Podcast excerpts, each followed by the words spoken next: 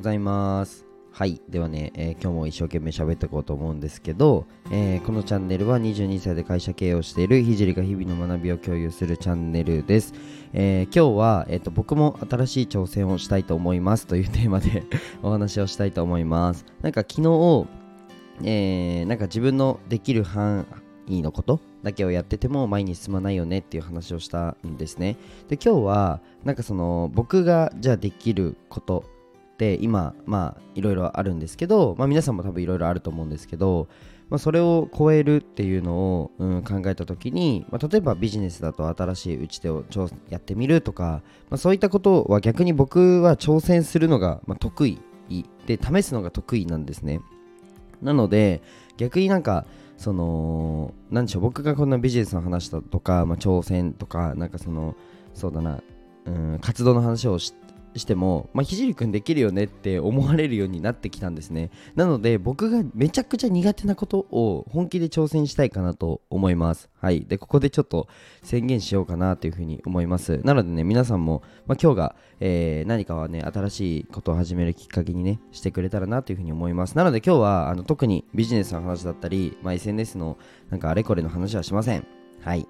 あの新しいこと一緒になんか始めませんかっていう放送にしたいと思います。はい。では、スポンサーコールに入りたいと思います。えこの放送は日本の文化を広めたいオーストラリアの和紙アーティスト、緑のカエルさんの提供でお送りします。えカエルさん、いつもありがとうございます。えカエルさんのチャンネルとノート、あとインスタと Kindle ですね、概要欄に貼ってあるので、ぜひご覧ください。はい、和紙のアートね、めっちゃ綺麗ですよ。めちゃめちゃ綺麗なので、ぜひね、インスタグラムで見てほしいかなというふうに思います。トップの画面に PV も、PV の動画があるので、とても魅力的なので、ぜひね、ご覧ください。えーあと本題に入る前に一つお知らせで、えっと、声でマネタイズするために必要なことをまとめた LINE をお作りしましたので、ぜひ友達になってやってください。はい。では本題に入ろうと思うんですけど、まあ、挑戦は今っていう、あのよくね、あのの今でしょみたいな感じで 言うと思うんですよ。なんかいつやんのみたいな、今でしょって言うと思うんですけど、本当になんか、うん、その時のモチベーションって一生来ないので、ぜひね、何か新しいことを始めるタイミングを今日にしてほしいかなっていうふうに思うんですけど、僕が苦手なことって、あの筋トレなんですよ。で、あの一時期やってたんですね。あの高校卒業して、えー高校生の時はサッカー部だったんですけど本当に筋トレが苦手で嫌なんですね。僕の嫌なことなんですよ。そう。なので、えっと、筋トレをしてなかったん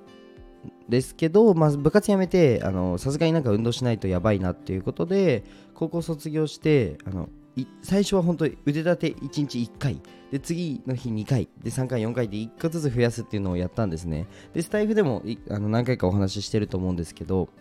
えーで、えーと社会人に出てから、あのーなかなかね、まあ、筋トレができなくなってできなくなってというか、あの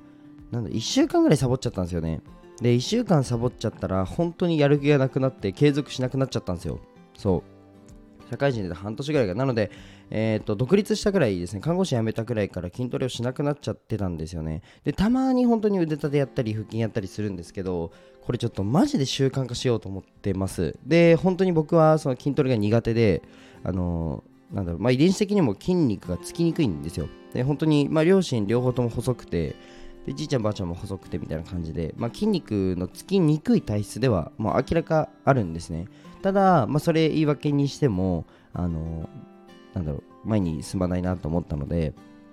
ちょっと僕が苦手なことですねをちょっと挑戦してみるのでそのねなんかビフォーアフターじゃないですけどなんかやろうかな。はい。であの今日もジムの契約してきます。はい。決めました今。今決めました。はい。なのでちょっと皆さんもねあのーなんか苦手なこととかあると思うんですけどなんか一個挑戦してみたらいいんじゃない今日ねきっかけにしてくれたらいいんじゃないかなっていうふうに思います。でなんでこんな話するかっていうと昨日なんかその自分の物差しで測るなみたいな話をしてなんか自分の物差しよりも長いことを挑戦しないとまあ成長しないよねって話をしたんですね。でそれのレターでなんかあのービジネス以外の話も聞きたいというか、まあ、ひじりくんの逆に苦手なこととかできないことってあるんですかみたいなお話をいただいたんですけどめちゃくちゃあるんですよ。そ うめちゃくちゃあるんですよ僕ができないことなんて。そうなのであのなんだろう。まあ僕の放送をそうだな第1話から聞いてくれたら、まあ、そもそも起業もしてなかった時から起業して会社立ち上げるまでのこの流れをお話もしてますしその絵もねあの絵を描き始めた頃に僕スタイフもスタートしてるのでまだまだねあの多分全国選抜作家展に選ばれてない時じゃないかな。うん。ただ絵描いてますみたいな。看護師看護学生だけど絵描いてますみたいな感じの時からその前は日本一取るって決めて描いててまああのー、1年目で独立して、えー、2年目で法人化するっていうのも決めてたんですよね。でそれでやったらできたので多分筋トレもやったらできると思うんですよ。うん。もう本当に僕あのペランペランなんで紙みたいな体してるので本当に苦手なんですけどそうそうそう。細くてスタイルいいっていう風に言われるんですけど物は言いようだと思います。本当にもうペランペランなんで。そうだからね筋トレをちょっとまた始めていこうかなと思います。そうなんですよ。腕立てをその1日1回ずつ増やすっていうので160回ぐらい連続でできるようになったんですけどもう今20回ぐらいできついんで。きついというか、もう、20回ぐらいが、はい、しかできなくなっちゃったんでちょっとねあのジムに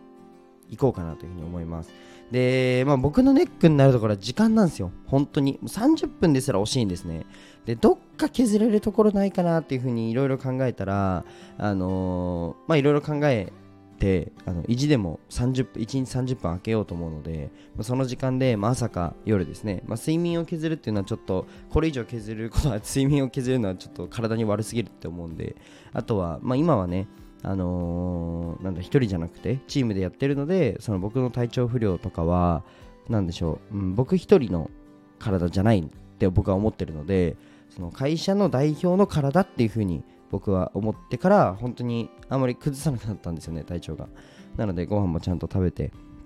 はい運動もしていこうかなというふうに思います。そう僕の苦手なところはそういうとこなんですよ。なんかその活動とかを前に進めるとかは正直結構得意な方なんですけど普通の生活をするっていうのが多分苦手なんですよね。普通の生活というか何でしょうそのうーん自分のなんだろう